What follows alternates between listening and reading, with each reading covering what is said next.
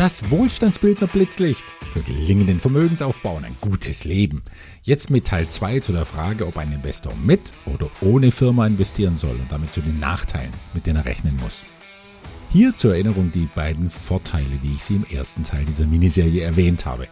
Erstens, pauschaler Steuersatz von rund 30 Prozent. Je nach Standort und der Höhe der Gewerbesteuer kann das etwas schwanken, ist aber für die Gesamtrechnung zu vernachlässigen. Zweiter Vorteil, die strikte Trennung von Firmenvermögen und Privatvermögen. Diese rote Linie zu überschreiten, die zwischen beidem steht, das kostet immer schmerzhaft Steuern. Das muss man wissen. Oder man rennt in eine verdeckte Gewinnerschüttung und dann ist der Ärger noch größer. Wer diese rote Linie aber achtet, dann kann seinen Vermögensaufbau enorm beschleunigen und sichern. Und so wird der Firmenmantel dann wie zur Ritterrüstung für das eigene Geld. Das ist zwar eher ein psychologischer Vorteil, aber ich würde ihn nicht erwähnen, wenn ich nicht wüsste, wie durchschlagend er bei mir wirkt und bei vielen anderen mit einer vermögensverwaltenden GmbH. Bevor wir jetzt zur Kehrseite und den Nachteilen des Ganzen kommen, mag ich noch eine Bemerkung von letzter Woche kommentieren, die ich im ersten Teil gemacht habe, dass ich nämlich bis 2043 an meine GmbH Schulden abzahlen muss, auch wenn es doch Investitionsschulden sind. Nun wurde ich angeschrieben mit der freundlichen Frage, ich würde doch nichts halten vom Vermögensaufbau auf Pump und wie mir das denn jetzt passieren konnte. Ja, das will ich gern. Und einfach erklären, denn mit meiner GmbH bin ich vor mehreren Jahren mit einem höheren sechsstelligen Betrag ein langfristiges und natürlich köstliches Investment eingegangen. Wie immer ausschließlich mit Eigenkapital. Einige Zeit später stellt sich heraus, dass eine Menge Vorteile dafür sprechen würden, dieses Investment als Privatperson zu halten und nicht als Firma. Also war die Frage, wie kriege ich die Sachen jetzt raus aus meiner GmbH? Dass mir die Firma die Werte einfach überträgt, das kam nicht in Frage, denn das wäre dann wie eine Ausschüttung und ich hätte einen sechsstelligen Betrag Kapitalertragssteuer zahlen müssen. Wahnsinn. Also blieb nur ein Darlehen, das mir meine eigene Firma gibt und ich kaufe ihr damit die Vermögensanlage ab. Mit einem kleinen, äh, marktüblichen Zins und die Tilgung erfolgt ausschließlich in Sonderzahlungen, nämlich immer, wenn ich mit der Investition Gewinne gut geschrieben bekomme.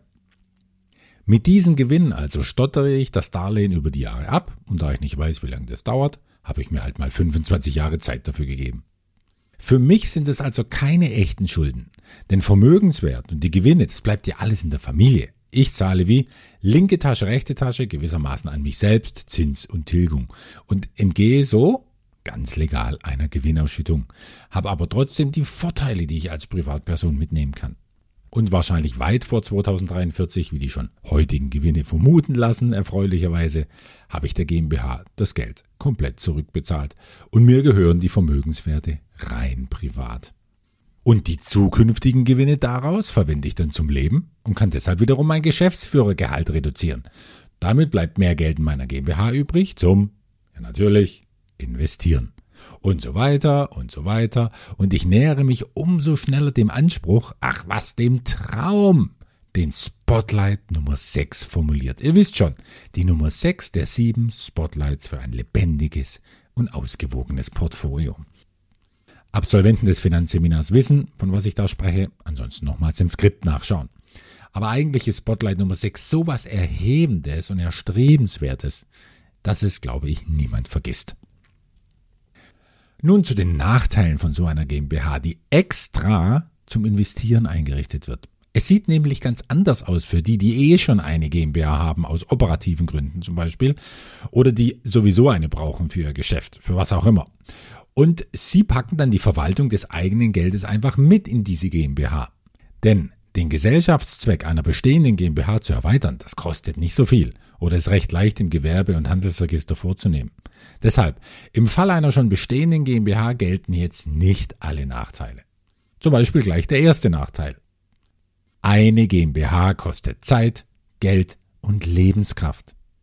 Ja, sie wird dich immer beschäftigen, solange die GmbH besteht. Und du wirst deshalb ständig mit Menschen zu tun haben müssen, die ständig Geld damit verdienen, weil du dich ständig mit deiner GmbH beschäftigen musst.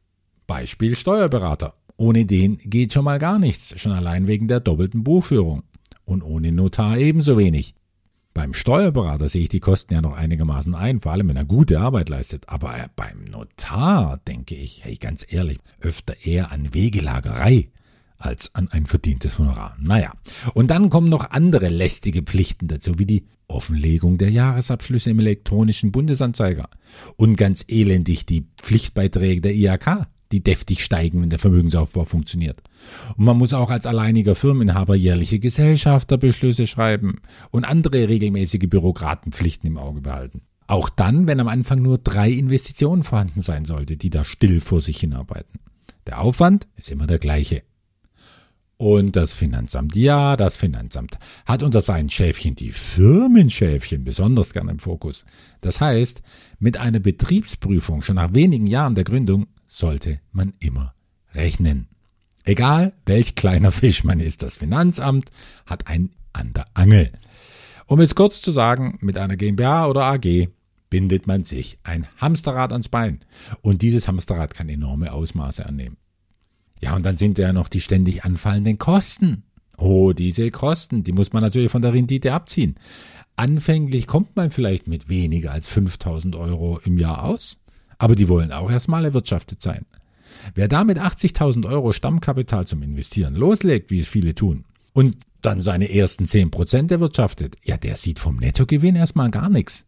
Nur wegen der GmbH. Und wenn er gar keine Gewinne erwirtschaftet, sind die Kosten genauso hoch. Und dann tun sie nämlich doppelt weh. Nur wegen der GmbH. Erster Nachteil also, eine GmbH kostet Zeit, Geld und Lebenskraft. Zweiter Nachteil. Manche Investments sind mit einer Kapitalgesellschaft so aufwendig oder schlimmer, sie sind so teuer und überbürokratisiert wegen steuerlicher Pflichten, dass du sie de facto nicht nützen kannst. In einem Wohlstandsbildnerportfolio betreffen das vor allem die in den USA angesiedelten Investitionen. Aber die sind schlicht unverzichtbar im Sinne eines ausgewogenen Portfolios. Außerdem, wie wichtig der Dollar ist, wie ich es seit Anbeginn meiner Seminare erzähle, ich glaube, das spürt jetzt jeder, wo der Euro kolossal an Wert verloren hat, was übrigens ganz folgerichtig so kommen musste. Wohl dem jetzt, der seit Jahren Dollarerträge aus seinen Vermögensanlagen rauszieht. Um trotzdem mit einer GmbH in den USA investieren zu können, behelfe ich mir damit einer Notlösung, die ich oben schon bei meinen innerbetrieblichen Schulden ausführlich vorgestellt habe. Ich leihe mir als Andreas Ogger das Geld von meiner GmbH zum marktüblichen, möglichst niedrigen Zinssatz. Dann zeichne ich mit diesem Darlehen die Investition als Privatperson, lasse mir die Gewinne und den Return of Investment auf mein privates Investmentkonto auszahlen und dieses Geld überführe ich zurück an die GmbH. Fertig.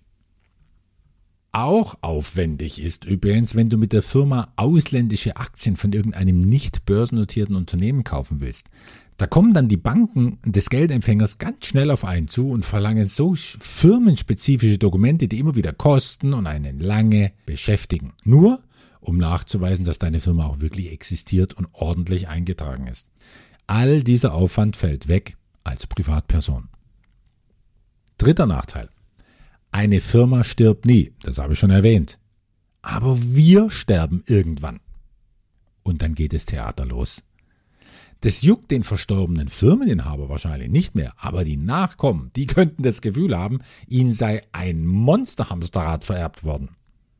Eine Firma und die Investmentanteile darin zu vererben, das ist ein ganz eigenes komplexes Projekt.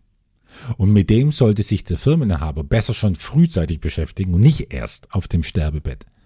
Dann kommen dann vielleicht Stiftungsgedanken ins Spiel oder andere Konstruktionen, wie man bestehende und lukrative Wertschöpfungsketten, die sich über die Jahre in der Firma angesammelt haben, wie man die an die neuen Besitzer übergeben kann. Und dabei gilt, je schwerer es sich der Firmeninhaber mit der Vererbung der Firma macht, desto leichter haben es natürlich die Erben. Wenn es sich der Firmeninhaber leicht macht, indem er zum Beispiel gar nichts tut und einfach plötzlich tot ist, dann macht er es den Erben sauschwer. Die haben dann nämlich möglicherweise jahrelang damit zu kämpfen, an die Firmenwerte ranzukommen, sie zu verstehen und überhaupt zu lernen, wie man sie verwaltet. Ich erwähne das, weil ich öfter im Rahmen eines Ehrenamts mit Sterbenden zu tun habe. Und das sind dann nicht selten Unternehmer mit, ja, mit erheblichen Geldmitteln. Und die haben sich während ihres Lebens durchaus erfreut an dieser Geldfülle, Aber diese Freude ist gegen Ende des Lebens so schwer getrübt, weil sie einfach nicht wissen, wie sie mit dem elendigen Vererbungsthema umgehen sollen. Sie ertrinken in Unterlagen und Gesprächen. Nur deswegen. Und du kannst mir glauben, am Ende seines Lebens hat kein Mensch Lust und Kraft für den Aufwand, sich in den Nachlass einer GmbH oder AG einzuarbeiten. Weil das halt in Deutschland kompliziert ist. Wie? Ganz was Neues? Ja, alles kompliziert ist, was auch einfach sein könnte. Und damit kommen wir schon zum vierten und letzten Nachteil und der wiegt schwer. Du vermeidest und sparst mit einer Firma keinen einzigen Euro Steuern. Du zahlst ihn nur nicht sofort. Grundsätzlich gilt, der Staat holt sich immer und von überall her das, was er will. Schlupflöcher gibt es nicht mehr und wenn doch, dann fliegen sie irgendwann auf. Mit einer Firma verschiebst du deine Steuerlast nur nach hinten, du kannst sie aber nicht vermeiden. Diese Verschiebung, die hilft dir zwar eindeutig schneller Vermögen aufzubauen, aber am Ende kommt es immer ganz dicke wenn du nämlich ans Geld ran willst, es also aus der Firma rausholst. Und das ist für die Firmeninhaber nicht so selten ein böses Erwachen, dass sie zwar viele Jahre schöne zusätzliche Renditen eingefahren haben durch den pauschalen Steuersatz, aber wenn sie dann frei leben wollen, sagen wir mal im Sinne ihrer Rente oder ihres Privatier-Daseins, dann werden Steuern fällig auf all diese schönen Renditen. Und vielleicht sogar alle auf einmal, wenn du eben auch auf einmal ans Geld ran wolltest. Kurzer Einschub, wie das dann laufen könnte mit der Versteuerung von Gewinnausschüttungen. Je nach persönlichem Steuersatz wird ein kluger Steuerberater raten, entweder nach Kapitalertragssteuer zu verfahren oder nach dem Teileinkünfteverfahren. Das gibt sich nicht viel, aber Hauptsache, man zahlt insgesamt nicht mehr Steuern, als wenn man von vornherein als Privatperson investiert hätte. Das kann nämlich leicht passieren, wenn man nicht weiß, was man tut. Die Summen jedenfalls, die ans Finanzamt mit jeder Gewinnausschüttung abgeführt werden, die sind in jedem Fall erheblich, wenn die Investments gut gelaufen sind. Das muss man dann erstmal verkraften. Und man behält es am besten ständig im Blick, während sich das Vermögen anhäuft, dass am Ende immer richtig dicke Steuern zu zahlen sind. Nun, angesichts der Vor- und Nachteile ergeben sich für mich quasi so als Fazit vier Bedingungen, die eine vermögensverwaltende GmbH sinnvoll erscheinen lassen. Erste Bedingung, Du hast genug Zeit, um den zeitlichen Steuervorteil zu nutzen. Meiner Meinung nach solltest du mindestens 20 Jahre haben, in denen du nicht ans Geld ran musst, das in deiner Firma steckt und arbeitet. Und selbst wenn du nur diese 20 Jahre hast, dann verzichte am besten auf ein Geschäftsführergehalt und schau, dass du über dein sonstiges operatives Einkommen sogar noch Geld in deine Firma schiebst, um damit zusätzliche Renditen zu erwirtschaften. 20 Jahre klingen vielleicht viel, aber je nach Größe der Summe, die rauskommen soll, sind 20 Jahre ganz schnell vorbei. Zweite Bedingung. Der pauschale Steuersatz von 30 Prozent macht für dich nur Sinn, wenn du mit deinem privaten Steuersatz höher liegst. Ja, das Ganze macht nur Sinn, wenn du als Angestellte oder selbstständige Arbeitskraft mit einem Steuersatz belegt bist, der natürlich über 30 Prozent liegt. Nun ist dieser Steuersatz aber nicht immer planbar, je nach Beruf, deinen Einkünften und deiner Lebenssituation, Stichwort heiraten und Kinder kriegen. Ja, der Steuersatz kann sich ständig ändern. Und deshalb sage ich, wer sich ein bisschen Steuerrecht anlernen will oder bereit ist, Experten darin für guten Rat zu bezahlen, der kann auch schauen, seine Steuerlast als Privatperson zu reduzieren. Ich darf dazu keine weiteren Auskünfte geben, weil das allein Sache eines zertifizierten Steuerexperten ist. Ich will nur den Horizont erweitern. Und dann findet man immer das, was man sucht. Und schon schafft man es vielleicht, nicht 42% Steuersatz erdulden zu müssen, sondern vielleicht sogar unter 30% zu bleiben, wenn die Lebensumstände es möglich machen. Bevor also vorschnell zur Firmenkonstruktion gegriffen wird, lieber alle Möglichkeiten jenseits davon sondieren.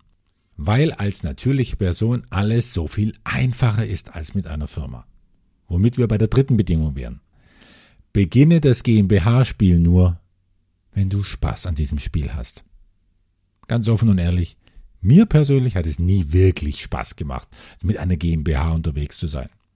Ja, ich habe jetzt mit der Zeit das Beste für mich draus gemacht und jetzt hänge ich schon so lange so tief drin, dass ich es halt weiterlaufen lasse oder eigentlich weiterlaufen lassen muss. Ja, eine GmbH stirbt vielleicht auch deshalb nie, weil es mit den Jahren schier nicht mehr bezahlbar oder zu organisieren ist, sie zu liquidieren. Und dass ich so rede, das liegt vielleicht auch darin, dass ich kein Planer bin und solche Dinge wie Bürokratie, Steuererklärungen, Belege, Buchhaltung, Gesellschaftsrecht, dass ich das alles nicht so mag.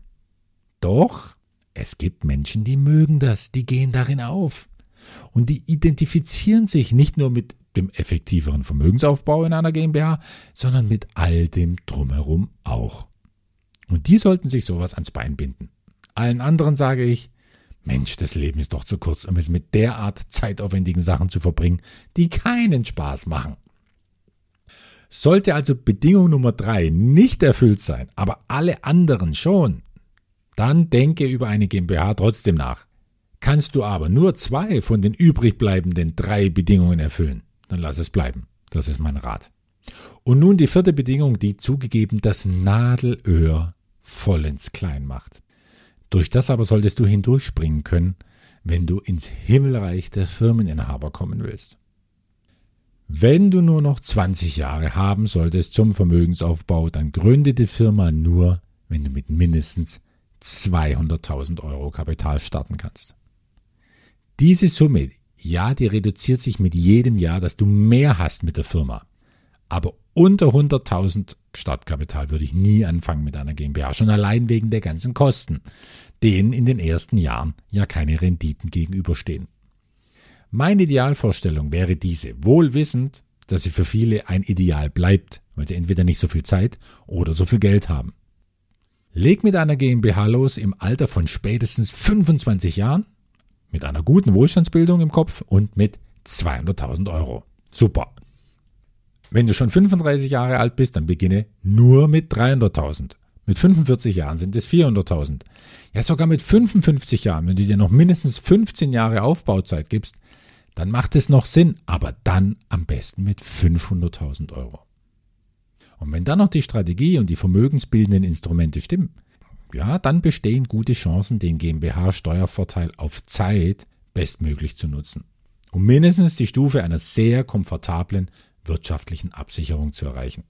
Und dein Nachkommen, sofern du welche hast, kannst du dann auch noch einen beruhigenden finanziellen Start ins Leben ermöglichen. Und da wir in all diesen Podcasts hier immer wieder auf den gleichen Kasus Knaxus stoßen, will ich unverdrossen aufs Neue die oberste Direktive wahrer Wohlstandsbildung erwähnen. Zeit ist der mächtigste Renditefaktor. Und natürlich ist es mit einer Firma auch so. Und Zeit haben alle Menschen, solange sie jung sind. Nur kümmern sie sich dann oft nicht um ihren strategischen Vermögensaufbau. Oder sie hören nicht solche Podcasts wie diesen hier. Und wenn sie sich dann doch irgendwann genauer mit dem Thema beschäftigen, dann sind sie oft zu alt für das Ganze. Oder sie müssen enorme Mühen auf sich nehmen, um noch zu einem guten Ergebnis zu kommen. Soweit die Vorteile, Nachteile und meine persönlichen Bedingungen für eine Spardosen GmbH. Zum Abschied, liebe Wohlstandsbildnerin, liebe Wohlstandsbildner, will ich erwähnen, dass ich hier, naja, wie in jedem Podcast, meine ganz eigene Meinung präsentiert habe. Klar kann man alles ganz anders sehen. Ein Steuerberater wird es ganz gewiss anders sehen. Und wenn du es auch anders siehst, prima, dann bleib dabei. Hauptsache, du kannst für dich eine gute Entscheidung treffen, welchen Weg, ob mit oder ohne Firma, du einschlägst. Zum Glück führen mehrere Wege zu dem einen Ziel, von dem ich mir wünsche, dass es möglichst viele Menschen erreichen. Nämlich zu einem Leben in Fülle, größtmöglicher Freiheit und Freude. Euer Andreas.